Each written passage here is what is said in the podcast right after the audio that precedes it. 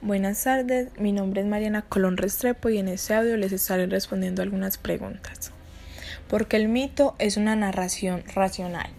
El mito es el pensamiento racional que precede a la ciencia y de forma paralela la acompaña en el proceso arduo de comprender el mundo y a su vez generar un conocimiento frente al mismo. La ciencia, más que la corrección y superación del relato mítico, es su potenciación, desarrollo y posible validación. El mito cómo hizo el cambio en la filosofía. El mito hizo un cambio en la filosofía constituyéndose en paradigma o justificaciones de toda acción humana, así como en modelo de su propia condición al encerrar significados profundos y verdades filosóficas de origen divino. ¿En qué año se creó el cristianismo? El cristianismo se creó el 27 de febrero del año 380. El cristianismo se convirtió en una religión exclusiva del Imperio Romano por un decreto del emperador Teodosio, lo que tuvo trascendentales consecuencias. ¿Qué tienen en común la filosofía y la religión? La religión como la filosofía, cada una constituye la continuación a la otra.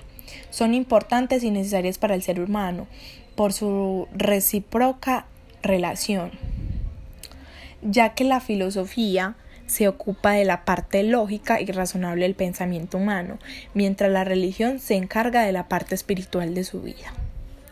¿Por qué o cómo se creó el conocimiento? Se considera que el origen está en la experiencia, parte de los hechos concretos y es una posición cuyo origen se encuentra fundamentalmente en las ciencias naturales. Es una posición entre el racionalismo y el empirismo, la cual considera el conocimiento como producto de la razón y la experiencia. ¿Cuáles son los límites del conocimiento científico? El propio estado del desarrollo de las ciencias y la tecnología es el primer límite del conocimiento científico. El conocimiento llega hasta donde llega y no más allá. No podemos aspirar a obtener respuestas técnicas para algunos problemas que la comunidad científica no ha resuelto o que ni siquiera se ha planteado.